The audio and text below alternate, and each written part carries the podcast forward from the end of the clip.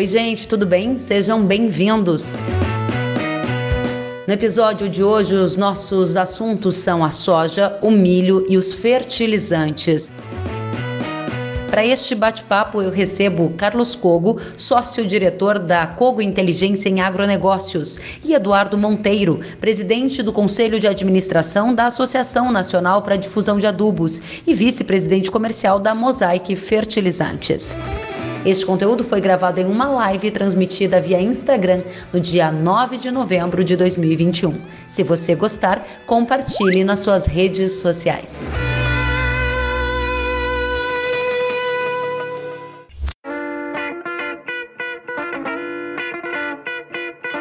Carlos Cogo, quanto tempo! Seja bem-vindo! Obrigado, Kelly. Obrigado pelo convite. É um, ser um prazer para nós uh, poder compartilhar a noite hoje. Que coisa boa, especialmente num dia em que o USDA divulgou o relatório e está todo mundo querendo saber o que, que muda, o que, que não muda no mercado, né?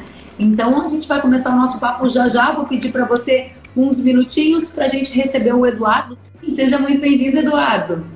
Olá, Kellen, muito boa noite, muito boa noite, Carlos. Prazer enorme estar aqui com vocês. Obrigado muito pelo convite, viu? Obrigada a vocês. E a nossa audiência precisa saber que essa live está marcada há um tempão, porque os nossos profissionais aqui abriram espaço na agenda para nos atender prontamente. Então a gente vai conversar, porque o tempo de vocês é muito precioso da nossa audiência também. Quero começar com perguntas da nossa audiência, mas Antes, um contexto. Kobo, hoje foi dia de USDA, essa semana tem Conab, a safra de soja está avançando o plantio aceleradamente. Faz um resumo para a gente daquilo que é essencial sabermos para começar a live de hoje. Então vamos lá, como a gente sempre faz, né?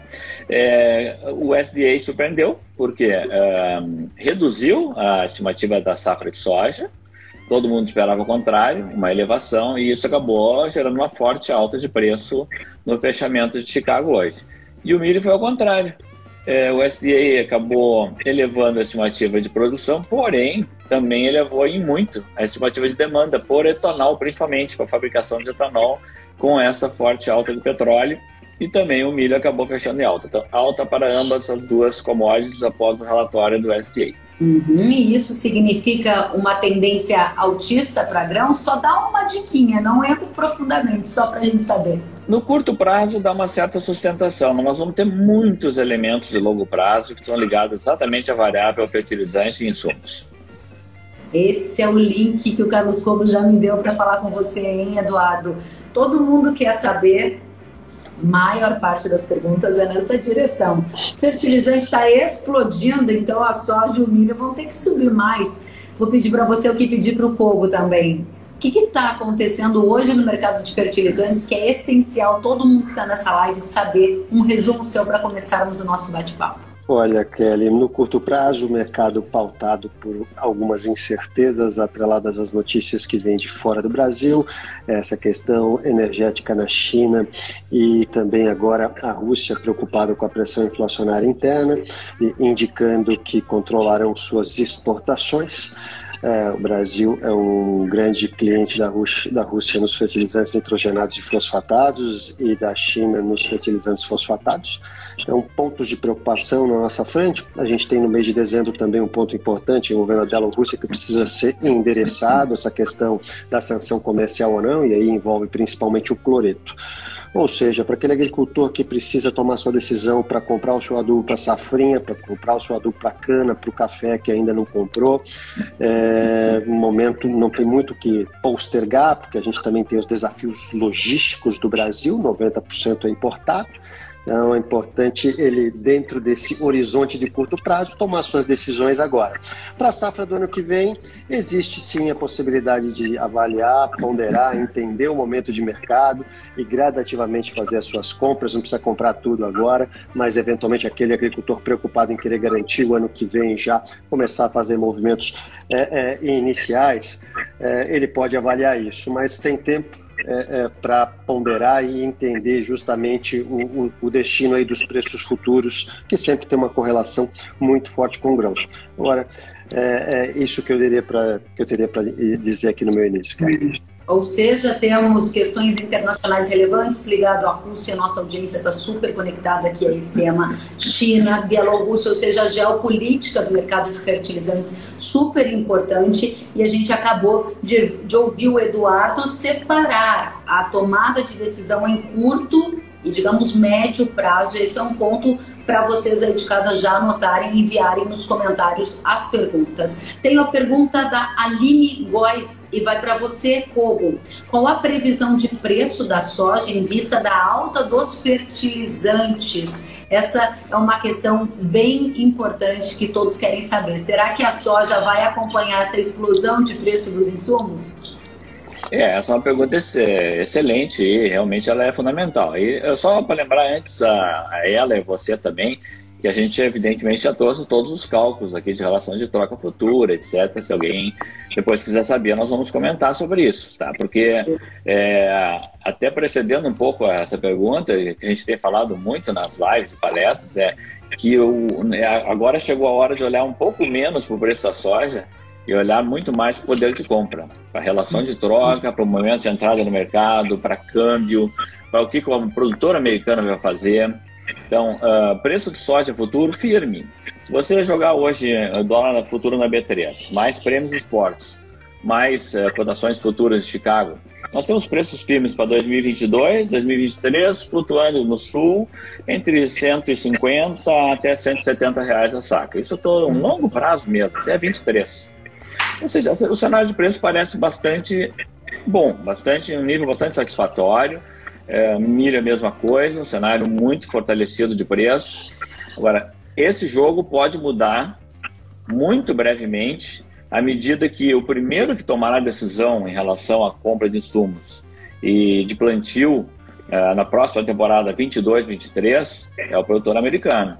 E é ele que vai nos dar algumas direções distintas em relação ao que pode acontecer com tanto preço de futuro de soja como preço futuro de milho.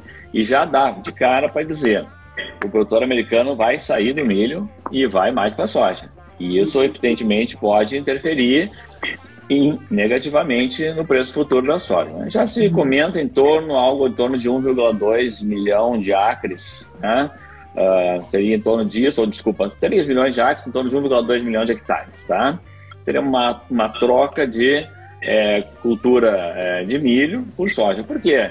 É, pois o, o, o, a, o especialista nos é, confirma se estamos, estamos corretos, né? O milho tem um custo de produção maior justamente porque depende muito mais do uso do N, né? Do nitrogênio, ureia, né? enquanto que a soja, uh, nos Estados Unidos mesmo, no Brasil, pode abrir mão temporariamente de um uso mais pesado de potássio, é, é, etc., é, e, e, fósforo, mas não pode, mas pode, e não tem um grande uso de ureia. Então, o mesmo raciocínio está sendo feito pelo americano. Os primeiros cálculos de custo e margem nos mostram o seguinte: hoje, milho deixa a margem próxima de zero em 22, 23 nos Estados Unidos. E soja deixa a pior margem desde 2018 mas não é, não é negativa. A do milho é próxima de alguma coisa como o raio, por exemplo, 3 dólares por acre. Ou seja, você está dando uma manchete super relevante para a gente, porque fazia muito tempo que os americanos estavam precisando de uma remuneração nos grãos. Aí essa remuneração agora veio. Só que o que a gente destaca também para nossa audiência é que uma soja de 170 era uma coisa inimaginável num curto espaço de tempo. Agora o que o Pogo está dizendo é que há um cenário de firmeza potencial para preço de soja e milho, só que isso não significa necessariamente que vai sobrar muito dinheiro. E aí eu não posso deixar de fazer essa pergunta para você agora para não perder o timing. Você acabou de trazer a previsão de margem dos Estados Unidos para milho próximo de zero e para soja negativo, certo? Certo. Bom, e para o Brasil? Só para completar, eles calculam que precisam de um preço de 9 dólares por bushel por milho para cobrir o custo total de produção para milho. Então a gente já tem claramente aí uma situação onde, no mínimo, vai acontecer uma redução do uso de insumos, e isso é muito perigoso, porque todo mundo sabe que ao reduzir o uso de insumos você está já é, em vias de comprometer a produtividade. E, obviamente, você, ao fazer essa troca, essa migração de milho para soja, naturalmente a tendência inicial é reduzir o preço de soja e aumentar o preço futuro de milho. Então, aí o produtor brasileiro vai ter que olhar com muita calma, de novo, gestão, gestão, gestão olhar cálculo de milho de verão, milho primeira safra, e de soja para 22, 23. Para milho, segunda safra, como já foi colocado, é, e muito bem colocado, não há muito o que ser feito. Tem que comprar, isso quem não comprou o insumo, são poucas pessoas, felizmente, tem que comprar, como é o caso de cana e café. É. Agora, os preços de tanto de soja de milho no Brasil vão se manter em patamares elevados em 2022. Isso já não resta mais nenhuma dúvida, até em função de todo o processo de alta de custo está ocorrendo. Eu não tenho certeza se Deus é brasileiro, tá? mas se não é, ele mora por perto, porque ele, esse problema todo aconteceu exatamente quando nós tínhamos encerrado praticamente toda a comercialização de insumos da safra 21-22. E os americanos vão se defrontar com o problema imediatamente, já estão se defrontando. Muito bem, eu volto então a seguir para te saber da relação de troca soja e milho e expectativa de rentabilidade para o Brasil. Carlos Couto já trouxe os dados dos Estados Unidos. Eduardo, quero saber de você. Muito se fala em redução, redução no uso de fertilizantes para tentar gerir essa alta de custos. A minha pergunta objetiva é: você observa esse movimento maciço no Brasil e que tipo de efeito isso pode gerar no preço do fertilizante em 2022? Vai cair? Olha, em termos práticos, Kellen, é, esse movimento no Brasil, o Brasil está caracterizado por solos tropicais, tem duas a três safras por ano. Em linhas gerais, o nutriente que se coloca no nosso solo, ele é exportado. E a gente, ao longo dos últimos cinco anos, vem batendo recordes de produtividade. E todo nutriente que foi colocado no solo, ele foi exportado no final do dia. Isso é válido para fósforo e para potássio, mesmo com características distintas.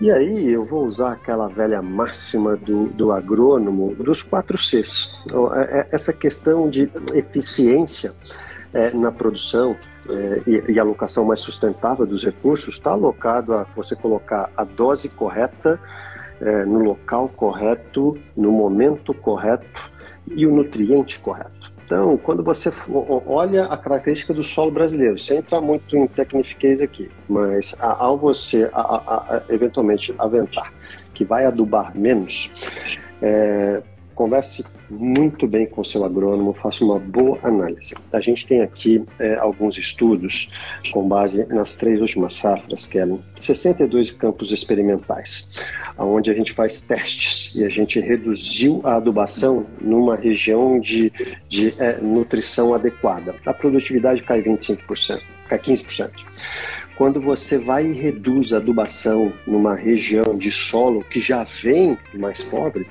a produtividade cai até 25%. Então, de repente, uma redução de adubação agora pode ter um efeito perverso muito maior na safra, em termos de produtividade, em termos de rentabilidade. E esse impacto, para você recuperar, ele não vai ser apenas em um ano, ele pode demorar, demandar mais de um ano dois, três anos. Então, é, é muito importante essa sua pergunta, Karen, para a gente esclarecer, porque as características dos solos tropicais são distintos dos solos lá no clima temperado na América do Norte. Aqui, nosso, nosso nível de fertilização, infelizmente, não é dos melhores. A gente precisa do fertilizante.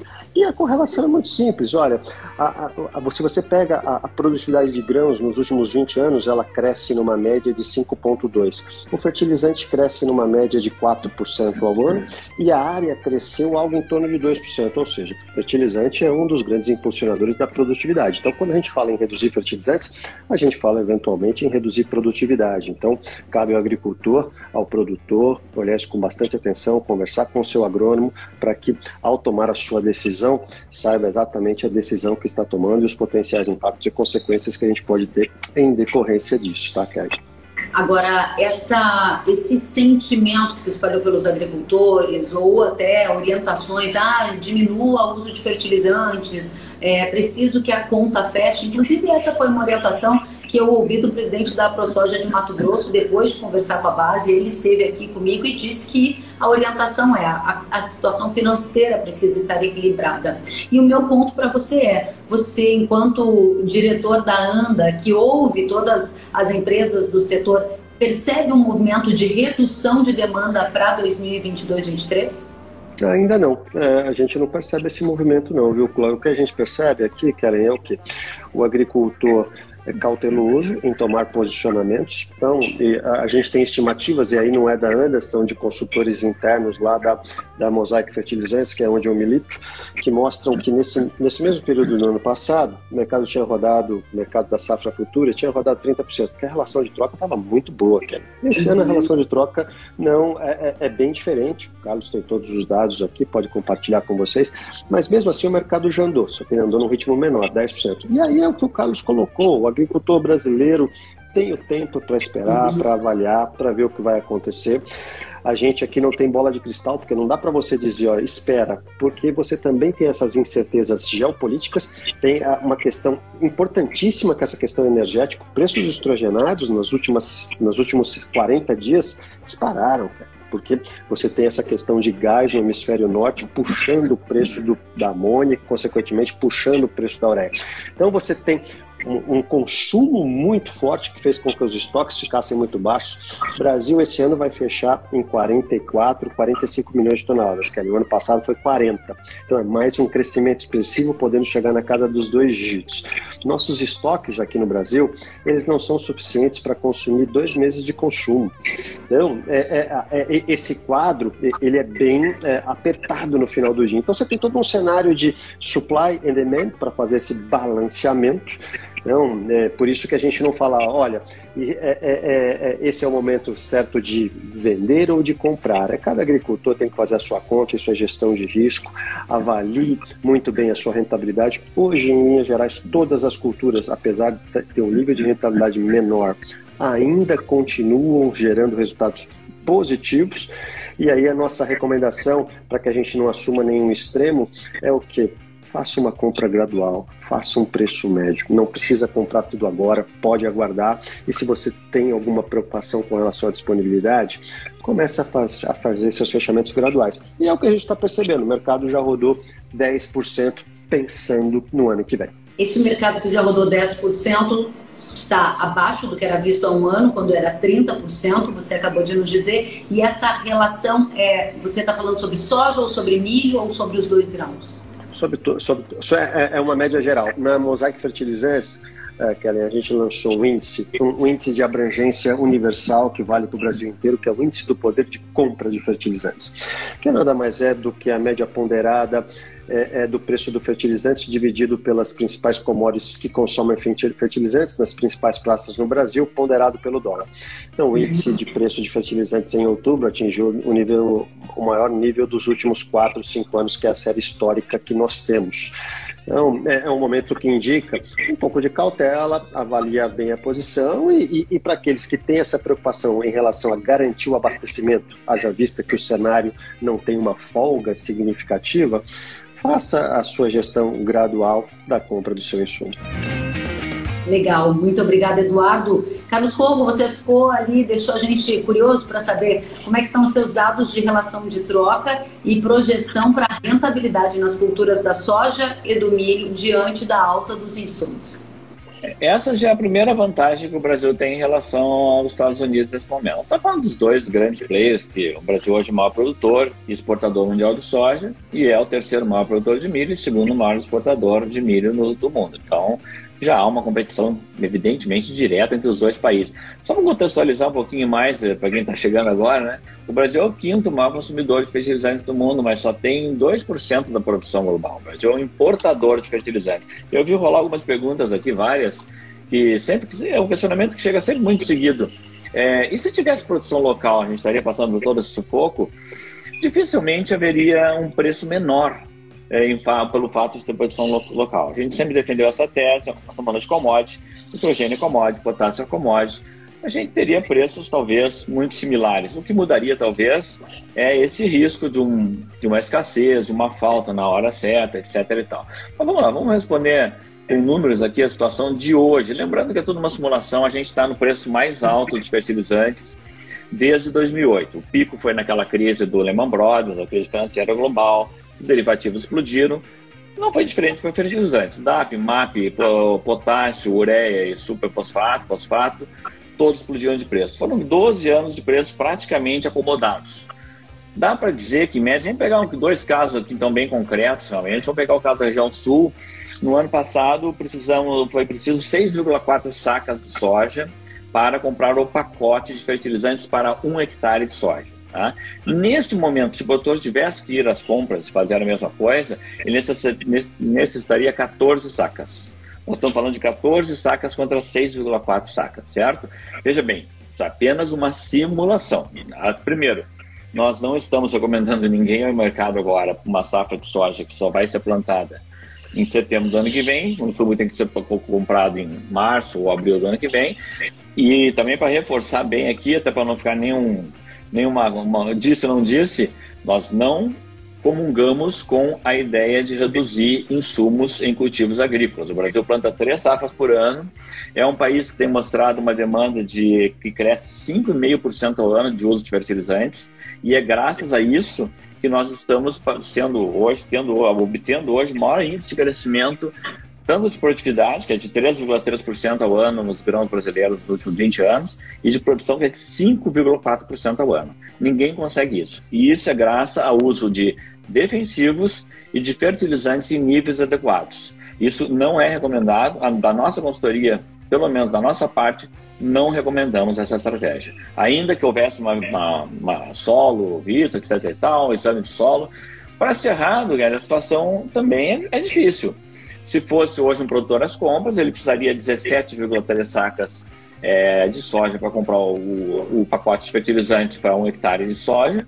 E o ano passado ele precisou 7,9, que também ficou bem abaixo da média histórica, tá? A gente vinha também de parâmetros bem abaixo de média histórica. Média histórica no sul é precisar em torno de 5 a 7 sacas de soja para comprar fertilizantes. No Cerrado é precisar em torno de 11 a 13 sacas. Então estamos muito é, longe disso nesse momento. Não há por que ter pressa. Tem que lembrar uma coisa: nós estamos falando de oferta e demanda a demanda vai cair globalmente de forma natural. Em países mais pobres, em países que têm menor uso de tecnologia, vai começar nos próprios Estados Unidos uma reação negativa a isso, redução de área. O mercado, em algum momento, não, vê, não vemos isso no curto prazo, não vemos um cenário de quebra de preço no curto prazo. Se alguém está pensando em milho segunda safra e não comprou, compre de uma vez. A questão agora é logística. Agora, pensando em médio e longo prazo, próxima temporada de verão 22, 23, muito provavelmente as grandes chances do produtor adquirir é, fertilizantes em patamares bem abaixo do que estão sendo praticados hoje, mas não nesse momento, só no médio e longo prazo. Muito bem, Kogo, muito obrigada pelas respostas. O Marcelo Franco Paes Leme pergunta e eu dirijo a você, Eduardo. O que podemos esperar de pior no mercado de fertilizante? Tem muita gente também perguntando se vai faltar, se não vai ter fertilizante. Pode chegar uma crise de abastecimento? Olha, Kelly, começando pelo final da pergunta. É, é, hoje a gente vê uma preocupação muito grande com potencial escassez, mas é, é, o, o, que acontece aqui? Primeiro vamos fazer uma distinção né, do fertilizante e do defensivo. É, é, o fertilizante tem uma matriz de, de produção globalizada. Você tem, ele não tem uma dependência tão grande quanto o defensivo tem hoje de dois países. China e, Índia. E o defensivo vem sofrendo bastante em função do problema energético que a China vem vivendo, que fez com que a atividade produção fosse reduzida também pela própria questão do Covid, e aí sim ah, eu diria para você que é, é, é, é, público a questão do glifosato, acho que é o maior, é o maior desafio aí dos agricultores no final do dia. No fertilizantes, a China é um produtor importante? É, mas ela, mas a gente tem hoje uma pulverização, temos outros países que são produtores relevantes também, como a própria Rússia, que a gente comentou no início, o Canadá, os Estados Unidos, os países do Oriente Médio. Então é, é muito mais descentralizado. Então eu diria para você que o risco de falta de fertilizantes é mitigado por isso. O maior risco que a gente tem é nessa questão envolvendo a Bielorrússia, que eu espero que a gente tenha um consenso. A Bielorrússia responde por 20% da produção global global de potássio, e se caso tenhamos algum problema de embargos comerciais da União Europeia e dos Estados Unidos, a gente eventualmente sim pode ter alguns solavancos, mas a gente acredita que essa questão será superada. Então, tirando o risco geopolítico de lado, o risco de escassez por falta de produto, a gente não vê. Agora, o Brasil é um país de dimensões continentais e a gente vem com taxas de crescimento importantes. A gente saiu de 2019, que eram 36 milhões, 2020 é, fechamos os 20, o, é, os 40 milhões e agora estamos indo para 44, 45 milhões. Que é muita coisa, são é, mais de 8 milhões de toneladas num intervalo curto de 8 anos. Os portos, a estrutura logística do Brasil, ela vem melhorando, mas essa melhoria não acompanhou esse crescimento do fertilizante. Por isso que o Carlos menciona aí, olha, no curto prazo, a nossa visão aqui é, é bem pragmática. É importante o produtor que não se posicionou se posicionar, porque senão não chega a tempo. Não chega a tempo e a, e a questão da safrinha tem a janela de plantio, tem a questão climática, fila de portos é relevante. A gente observou no pico da safra desse ano e, e, e até agora, recentemente, filas chegando a 45 dias em alguns dos principais portos do Brasil. Então, isso é fundamental. Essa visão de que o fertilizante falta, não, a princípio nós não temos essa visão que faltará, teremos gargalos logísticos e para isso é fundamental que você, produtor, se antecipe, garante seu do safrinha para o ano que vem. Vocês podem ponderar, e é o que o Carlos colocou, aqui eu não, eu não vou cravar que vai cair, não tenho bola de cristal, porque temos questões geopolíticas atreladas a isso também, mas é, o produtor pode esperar. Então, espere, espere. Essa é a recomendação no final do dia. Muito bem, muito obrigada. Então, o que de pior pode acontecer na visão do Eduardo é atrasos eventuais, futuras logísticas ou eventualmente pagar mais caro por conta de todo esse risco. Mas ele não falou em faltar, em não ter, em crise de abastecimento, correto, Eduardo? Correto. Muito bem, vamos adiante. Pergunta para você, Carlos Fogo. Hoje, uma publicação internacional destacou a fala de um CEO de uma empresa gigante do setor de fertilizantes, em que ele dizia assim: Receio que teremos uma crise alimentar. A crise energética tornou a produção de fertilizantes muito cara. E basicamente o posicionamento é: diz que, quero dizer isso em alto e bom som, corremos o risco de uma safra muito baixa na próxima temporada. Receio que teremos uma crise alimentar. Produzir uma tonelada de amônia no verão passado custou 110 dólares e agora custa mil dólares, ou seja, efeitos na perspectiva de produção. Por que eu estou trazendo esse posicionamento desse CEO de uma companhia nor norueguesa que atua também no Brasil e no mercado internacional? Para te perguntar se a redução potencial de fertilizante vai gerar tamanho potencial de redução na produção de grãos a ponto de elevar substancialmente o preço no mercado. Não acredito nisso. É, primeiro, quero ah, fazer as minhas palavras do Eduardo. Não acredito em falta de fertilizantes. Nós vamos ter problemas de logística e um problema a ser enfrentado maior é não ter, óbvio. E o segundo maior é que até o momento de compra você ainda vai encontrar preços elevados. Falar em crise alimentar, eu acho que é muito exagerado nesse momento. O mundo tem estoques de grãos e essa é uma confusão muito grande que se faz normalmente com a questão de segurança alimentar. O Brasil mesmo hoje é um dos maiores produtores agrícolas do mundo, é o maior exportador agrícola no conceito de saldo de balanço comercial, de liquidez, diferença de exportação menos importação.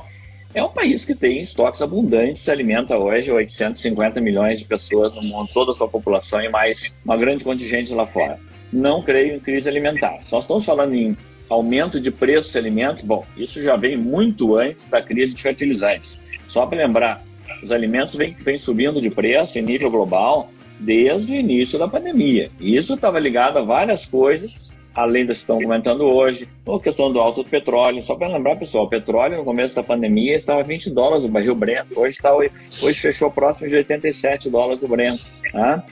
Uh, frete marítimo, frete containerizado, container, subiu de 2 mil dólares para 10 mil dólares um conjunto de containers demora de portos, é problema da Covid, fábricas paralisadas, custo de matéria-prima, custo do fósforo amarelo, custo de gás natural para produção, custo de matriz energética na China, na Índia. O processo de alta do, do preço dos alimentos ele começou com a pandemia da Covid-19 e continua se estendendo e hoje os alimentos estão nos níveis mais altos dos últimos 11 anos. Os fertilizantes são, são, só o fim da ponta da cadeia de um estouro, de uma grande bolha de alta de preço que decorreu de um conjunto de fatores. Agora, falar em crise alimentar, a crise alimentar global hoje, e no Brasil também, ela está muito mais ligada a poder aquisitivo, problema de desemprego, renda, falta de ajuda emergencial, série de fatores de acesso ao alimento, mas não de falta do produto. E essa é uma confusão muito grande que se faz em relação à segurança alimentar. Uma coisa é você ter o alimento e não poder acessá-lo, e outra coisa é não ter o alimento, como tem vários países da, da África hoje que passam por essa situação. O Brasil tem, mas temos já um contingente aí de cinco, quase 60 milhões de pessoas que já não têm acesso ao mínimo necessário de nutrientes para se, se manter saudavelmente vivo. Muito bem, muito obrigada, e, e tentando, Pois não. Tentando só só colaborar com o Kogo aqui, o especialista, mas não poderia também deixar de dar meu pitaco aqui, Kelly. É, bem, em primeiro lugar, nós estamos passando aqui esse ano por uma perspectiva de ser safra recorde. Nós vamos para produzir 300 milhões de toneladas de grãos. Então, eu não vejo também os fertilizantes como causador de uma eventual crise é, é, global, não. É, é, o, o, que aconteceu foi que nós sofremos o impacto é, de todo esse processo inflacionário que pressionou a demanda do fertilizante e aí combinou com, diver, com diversos fatores mercadológicos que fizeram com que o preço veio subiu. Mas no final do dia, Kelly, é, é, é, eu não vejo uma situação tão extrema dessa forma e diria um pouco, até corroborando com a pergunta anterior que você me fez, que eu deveria ter mencionado. Se existe uma preocupação também com relação à falta per si, é, falta não terá, mas existe atraso. Então, a gente observou esse ano que se passou o atraso da Bielorrússia, a gente observou atrasos de navios que vieram da China, e agora a gente tem essa preocupação da União Soviética. Então, agricultor, o nome do jogo é Matriz de Fornecimento para Fertilizantes. Escolha seu fornecedor sabendo qual é a origem do produto dele, para que você evite esses gargalos, para que você evite esses desafios que a gente acabou incorrendo ao longo de 2021. Acho que co combina isso eu só aproveitei o gancho do Carlos para combinar e voltar no ponto anterior, que eu acho que é, é um ponto válido. Matriz de fornecimento por agricultor é importante. Comece a olhar de quem você compra. Muito bacana, é uma informação de alto nível e é exatamente essa percepção da nossa audiência. O Leandro Almeida disse: discussão em altíssimo nível, parabéns. Muito mais gente aqui elogiando os posicionamentos, as discussões, eu fico muito feliz. O Fernando Pelins também disse excelente live e muito mais gente conosco. Eu vou direto às perguntas e tem várias na mesma direção, então eu vou escolher uma delas e é sobre o momento de compra. A pergunta é: o que tem que acontecer para a soja passar a subir e por que o milho caiu mesmo com a quebra da safra? O milho vai voltar a subir? Volta para os três dígitos? Ah, Kelly, essa é uma pergunta excepcional e é essa pergunta é aquela de, de, de livro, né? Aquela de escola mesmo, tá? Para entender é, a questão rapidamente, a questão do milho ter caído, que é uma, impressionante, meu. você vem numa quebra de 25 milhões de toneladas na segunda safra e o preço do milho cai e não sobe. Ah, só também passou aqui, rolou na tela e alguém falou que o preço do milho futuro está em queda. Não, não está em queda, não. O preço do milho futuro 22, 23 está sustentadíssimo em 5,50 a 5,80 por bushel. Não tem problema com o preço futuro de milho, não.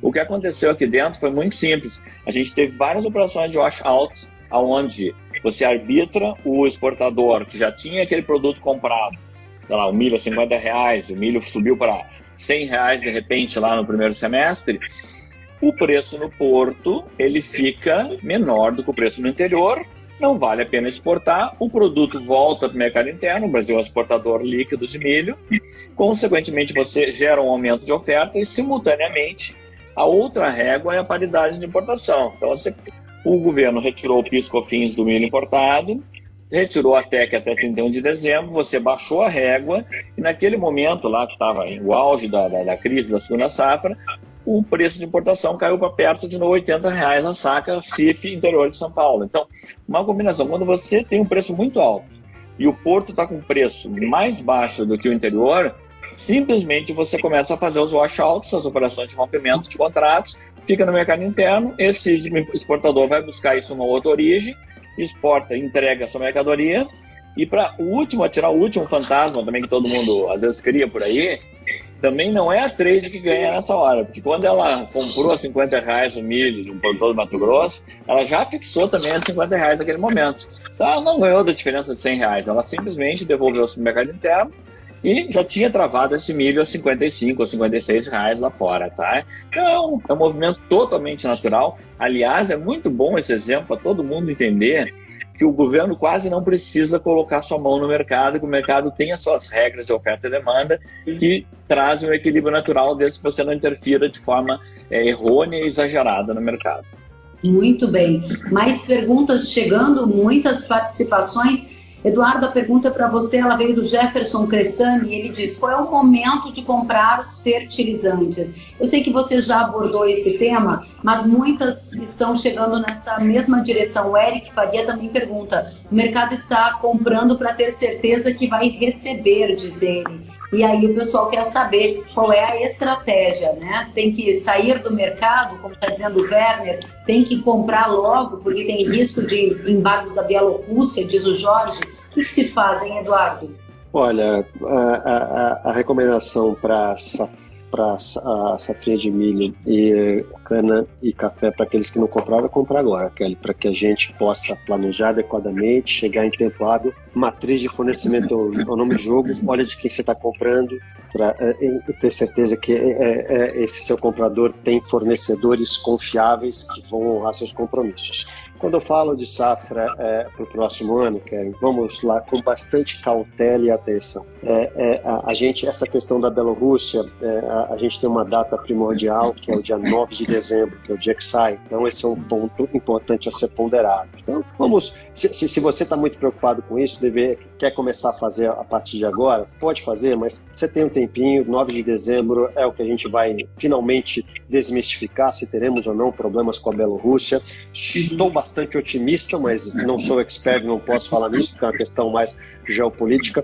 Agora, em linhas gerais, existe tempo para que você postergue a sua decisão, tome a sua decisão ali durante o primeiro trimestre de 2022, depois que o agricultor americano tomou a sua decisão. É importante que, pelo crescimento, pela expansão do mercado brasileiro, que ao tomar a sua decisão, você também é, é, antecipe as entregas. Esse ano que passou, as nossas safras de verão, a gente teve muito atraso.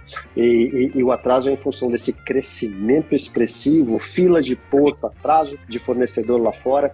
Então, o que, que a gente recomenda para os nossos clientes? Planejamento, antecipa, traz antes, aproveita um custo logístico mais competitivo.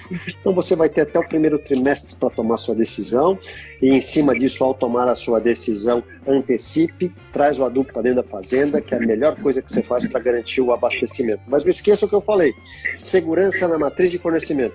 Esse é o nome do jogo. Legal. Só para não perder o link, o Fábio está perguntando os atrasos de entregas e disponibilidade de produtos podem afetar a qualidade destes produtos? Ah, em linhas gerais, é, depende muito. Fósforo e potássio não, Kelly, nitrogenado, para quem tem adubação à base de nitrato, aí sim, o nitrato ele tem uma característica que pode ser impactado sim por uma questão climática, e ureia também, dependendo das condições de armazenamento. Então, em linhas gerais, fósforo e potássio, desde que armazenados em condições adequadas, não, mas o nitrogenado é bom prestar atenção e olhar muito no recebimento, é fundamental que o produtor observe. Excelente. Olha como a nossa audiência super qualificada, muitas manifestações chegando. O Antônio Júnior acabou de perguntar, Carlos Cogo, há risco dos preços da soja e do milho caírem e o produtor ficar no prejuízo? Há pouco eu também li uma mensagem aqui que alguém dizia que o problema é para 22, 23. Então são duas em um para você. Primeiro, qual é o tamanho do problema para 22, 23, tratando-se é, de fornecimento de insumos, de altas de custos, e segundo, quais são os riscos, que, que você coloca como ameaça para o preço da soja e do milho cair e a situação ficar uma margem negativa aqui no setor agropecuário? Bom, primeiro, é, quanto a preço de soja e milho, nesse cenário todo que foi configurado aqui nesse nosso, na, na nossa live, não há um horizonte para queda de preço de milho e soja de forma intensa. Ah, no mínimo, a gente pode dizer que os preços de soja e milho em 22 e 23 vão permanecer em níveis muito acima da média em valores reais, valores deflacionados, correto? Na soja em uma casa de 160, 170 reais, é, e um milho numa casa aí próximo dos 80 reais em valores deflacionados, ou seja, são níveis muito mais altos do que anos anteriores. Então, 22, 23 está distante ainda. A gente é, acho que frisou e insistiu bastante nisso, e é muito oportuno fazer isso mesmo, porque dá tempo de pensar. O que não dá tempo de pensar já foi falado. É milho segunda safra, que no ano passado você gastou 30, 40 sacas para comprar uma tonelada de ureia e hoje você despende 70 sacas, não tem mais o que fazer. Quem comprou antes comprou, quem não comprou não comprou. Mas safra de verão 22, 23 tem bastante tempo para planejar. Nós estamos trabalhando com uma projeção de 300 milhões de toneladas e para isso acontecer precisa confirmar em torno de 100 é, milhões a 105 milhões de toneladas de milho de segunda safra. Dificilmente o produtor vai abrir mão é, de ampliar a sua área como já estava planejado. Então, que a grande maioria já havia comprado insumos. Essa é a grande verdade. É, e você que principalmente você que nos acompanhou nós aqui diretamente em lives, acho que desde fevereiro, a gente insistiu acho que centenas de vezes. Pessoal, é ano para comprar os insumos de forma bastante antecipada. Mas, infelizmente, muitas vezes o produtor não ouve esse conselho, pensa que a gente está aqui fazendo é, propaganda para isso ou para aquele. A gente é consultoria independente, não depende nem de empresa nenhuma, que é só realmente para orientar. Então, novamente, para orientar, então, saia do mercado, fique sentadinho em casa, leia o que está acontecendo nos Estados Unidos, observe o mercado lá fora, as questões geopolíticas que o Dado comentou, situação da Bielorrússia, da própria Rússia, da China, o que está acontecendo lá dentro. É um monte de fake news, é informação midiática, aquela de má qualidade, Hoje, ontem eu vi uma similar a essa, a que a China estava estocando alimentos, porque ia faltar alimentos no, durante os próximos meses. Nada disso, isso é um procedimento normal do governo chinês. Todo ano, quando inicia o inverno, o governo chinês orienta as pessoas a guardarem algumas reservas de alguns tipos de alimentos e também de bens de consumo. Todo ano faz isso, agora virou notícia porque não sei o que, fertilizante, Covid, não tem nada a ver. Isso é fake news também busque boas fontes para se informar, porque senão você vai acabar caindo numa cilada. Muito bem, muito bem. Muito obrigada, Carlos Fogo. A gente tem mais perguntas chegando aqui de todos os locais e elas são muito parecidas e eu preciso trazê-las para nossa audiência. O Camargo Júlio diz: compro ou não compro? Vai baixar o preço? É isso que o pessoal quer saber. O preço vai baixar ou não vai? O que pode fazer esse preço cair, além de uma diminuição potencial de demanda que a gente já trouxe aqui, hein, Eduardo? Olha, seria é, um choque de é, oferta, com a oferta aumentando de forma abundante, Kelly, mas é, com toda essa questão de contenção da pressão inflacionária que alguns países produtores estão adotando, é, isso é um sinal amarelo. É por isso que eu também não cravo na pedra que, olha, olha, vai cair. Não, não dá para você cravar na pedra, porque você tem países como Rússia que exportam 20% da demanda brasileira, dizendo, olha, vou segurar aqui, a gente tem um problema de inflação interna, temos que administrar. É, a, aqui a Mosaic Fertilizantes a gente não trabalha com nitrato, mas a Rússia exporta é, é 100% do nitrato consumido aqui no Brasil. Então, são pontos aqui que a gente acompanha. A China, com toda essa questão energética, ela, é, ela é, é, exporta uma quantidade importante de, de fósforo. Nitrogênio é muito pouco, apenas o sulfato, agora para safrinha, mas, enfim, a gente não consegue cravar que esse preço vai ser corrigido em função dessas incertezas atreladas a um potencial choque de oferta. E você observa também, ao longo dos últimos meses, nos Estados Unidos, a gente teve um furacão no final do mês de agosto que impactou fortemente ativos de produção lá produtores lá tiveram que reduzir as suas produções nos meses subsequentes em função de problemas ocasionados lá pelo furacão que passou por lá e gerou impactos importantes. E você tem essa questão da, da crise energética, o Carlos falou, olha, o preço do, do barril de petróleo 87 dólares, preço do gás na Europa e nos Estados Unidos mais que dobrando e fazendo com que o preço da amônia e dos fertilizantes nitrogenados atinjam esse patamar. Então, a gente tem que ficar bastante antenado nessa questão energética, pra, porque esse é um drive importante. Então, o choque de, de oferta, essa questão da pressão inflacionária, questão energética, são tópicos que nós temos que avaliar e acompanhar. Então eu não consigo cravar exatamente e dizer para você, olha, espera porque vai cair. Não, espera porque você pode esperar. Agora que vai cair, não, não consigo afirmar taxativamente. Muito bem, muitas, muitos comentários excelentes aqui. Eu vou trazer alguns deles. O Ronei e a Fernanda disseram: se o mercado continuar firme, a safrinha começa a ficar inviável de se produzir. O Henrique, lá de Sinop, Mato Grosso, disse que Ellen, aqui nós já recebemos 70% do adubo para a segunda safra. O Eric disse: hoje nós temos indústria para processar toda a demanda de fertilizante de acordo com usos e armazenamentos do Brasil. O Radael pergunta: em 2022 é ano eleitoral no Brasil, isso pode afetar os preços de insumos e grãos? Carlos Cogo. É, ótimo. Começando pela questão que já foi tocada, que é bem importante para entender. É, há um horizonte de médio e longo prazo que os preços vão se acomodar. Tá muito provável que antes deles se acomodarem, ainda podem até passar ainda por mais novas altas, como é o caso da ureia, que é uma situação bem específica, nitrogenados, etc. Ainda podem ocorrer altas. Também lembrar de novo, a maior parte dos produtores de milho e segunda safra já havia adquirido os insumos. É uma pequena parte, parcela, felizmente, que vai acabar amargando algum prejuízo de fato, tá? Então, só para deixar isso bem pontuado. Agora, mais ou menos 80% do fertilizante já rodou, viu, Carlos? Ótimo, pois é. Então isso bate também com a questão dos defensivos, tá? E uma coisa importante para entender, eu comentamos isso mais uma vez, a matriz global de custos está mudando. No momento que uma, uma, um país, China, diz eu estou saindo do carvão, eu estou indo para o gás natural, você tem uma que se chama, que o presidente do Banco Central aqui adotou no Brasil, o Green Inflation. Você, produzir limpo, produzir mais limpo é muito mais caro. E isso é um negócio que só se desfaz ou se constrói no longo prazo. Então, nós estamos incorporando custos novos na, na, na, produção agrícola. Uma pecuária sustentável, uma soja sustentável, um milho sustentável, isso exige uma matriz de custo muito mais cara. Então, isso que está vindo, muita coisa que está vindo, está vindo para ficar e evidentemente vai ser repassado no longo prazo ao preço dos alimentos, as commodities também. Então, tudo a tendência é que, sempre como todo mercado acontece, vai se buscar o ponto de equilíbrio. Agora, uma coisa já está se vendo muito claramente no mercado. Dificilmente a gente volta a uma base de custos que tinha antes da pandemia. A matriz de custo internacional está mudando. Tudo, em torno de matriz de energia, de combustíveis, é, de, de, de fretes, de petróleo, de tudo mais. Então, há uma diferença, mudança de matriz de custos. E isso envolve uma coisa de nível global. Bem colocado pelo Carlos, que uma coisa importante é são novas referências. Você pega um frete marítimo China-Brasil, que no ano passado era 28 dólares, agora é 120 dólares.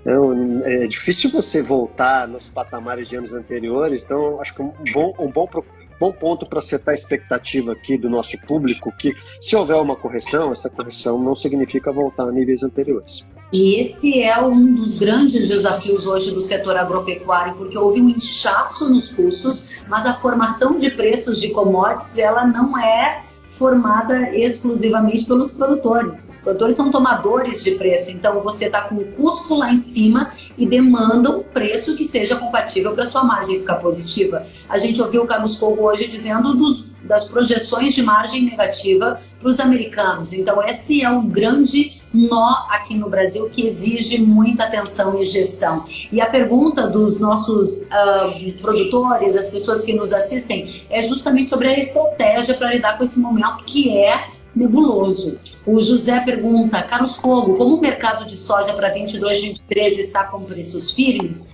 você recomenda travar a soja e aguardar para comprar insumos? Uma questão fundamental para a gente ir fechando, né? Amarra a compra com a venda ou vende agora e compra depois? Como é que faz, Carlos Fogo?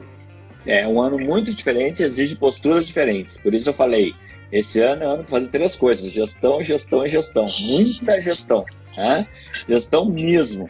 E aí já tem uma das ideias, por exemplo, talvez seja efetivamente um ano muito diferenciado de travar um preço de soja e não travar o preço de insumos, coisa que você nunca, há muitos anos, não me viu fazendo essa orientação. Né? A gente sempre recomenda que as coisas estejam casadas, façam barter, trave tudo ao mesmo tempo. Se travou soja 160, trave insumos nessa proporção. Você pode fazer um pacote de insumos que não tem o mesmo peso e, e se rejar em cima desse pacote mínimo de insumos, fazer isso em três ou quatro operações é, espaçadas e diferenciadas. Tem que ter muito mais estratégia, muito mais jogo de estratégia, muito mais jogo de cintura para fazer tudo isso. E mais ainda, Outra hipótese, você também pode não travar em reais, você pode travar em dólares. As cotações de dólares estão em níveis elevados e o dólar não tem absolutamente uma chance de cair. Né? No ano eleitoral, nós vamos ver um dólar volátil com chance de subir. Então, talvez seja um ano também, já que não vai travar insumos simultaneamente, se é essa a ideia, não fazer a fixação da soja em reais e sim fazer em dólares. O que está difícil agora, para encerrar, Kelly, é que as indústrias estão com dificuldades também de fechar negócios, fixações e tudo, porque se for via barter, troca, etc., elas não têm também aquela garantia de é, originar o produto, fixar o preço e garantir a entrega. Por isso, o que o Eduardo falou é uma coisa muito importante. Pense bem qual é o fornecedor que você está trabalhando. Você tem que confiar no seu dealer, no seu, no seu concessionário, na sua revenda, naquele que está fazendo negócio com você, tem que ser sério. Muito bem, esse é um ponto que eu não tinha mencionado, Eduardo, vai ser uma das suas últimas também colocações aqui. Já reportei, inclusive, em matérias que fiz para a Jovem Pan, que algumas indústrias se retiraram do mercado. Dado alto risco, elas disseram não tem como precificar esse produto. Os elementos são muito voláteis, eu tenho risco de não conseguir. Hoje tem negócio saindo para 22, 23. Como é que está a sua visão sobre o mercado brasileiro e o que você vive aí na Mosaic? Olha, tem alguns poucos negócios saindo, cara, aquilo que a gente comentou aqui ao, ao longo da discussão, o mercado rodou aproximadamente 10% e é público cauteloso que é, é, não está fazendo o que fazia no passado, que era travar completamente, mas ele está tá travando em doses homeopáticas, em doses menores. E a gente vem sendo também, Kelly, muito transparente com os nossos clientes. Eu costumo a, a, a, a, responder aos meus clientes que nós estamos aqui para fazer negócios por 20 anos, não por um ano. Então, quando o cara, ah, mas eu devo comprar tudo, calma, vá com cautela, olhe, porque a nossa relação é duradoura, é para 20 anos. Então, a recomendação é talvez não ir totalmente descoberto, como eu tenho dito, olha, vai, vai um pedacinho menor do que você fazia em anos anteriores para começar a garantir, porque caso tenhamos aí qualquer problema político de abastecimento, você pelo menos garantiu um pedaço. E o nome do jogo é matriz de abastecimento, fornecedor confiável, faz toda a diferença no final do dia.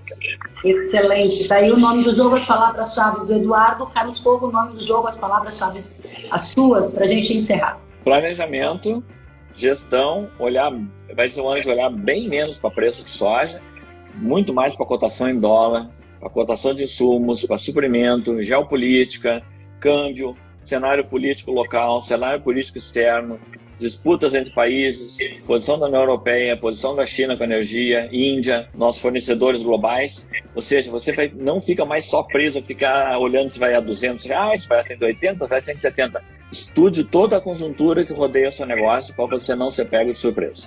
É, e vai ter que estudar muito, gente, porque está tudo mudando rapidamente, os elementos são novos e a gente precisa se adaptar. Eu quero agradecer demais a você, Eduardo, a você, Carlos Fogo, e a centenas de pessoas que participaram ativamente desta brilhante live. Obrigada pelas contribuições, pelos conteúdos, pelos posicionamentos, análises. Obrigada a todos que estão aqui nos enchendo de elogios. Quero dizer que vocês são muito bem-vindos, voltem sempre. E quem gostou da live, faz aquele print, compartilha nas redes sociais, manda pro primo, pro tio, pra avó, para quem precisa assistir para tomar melhores decisões. Gente, se cuidem, voltem sempre. Até a próxima. Até a próxima, obrigado. Até, tchau, tchau. Obrigado. Tchau, tchau, pessoal.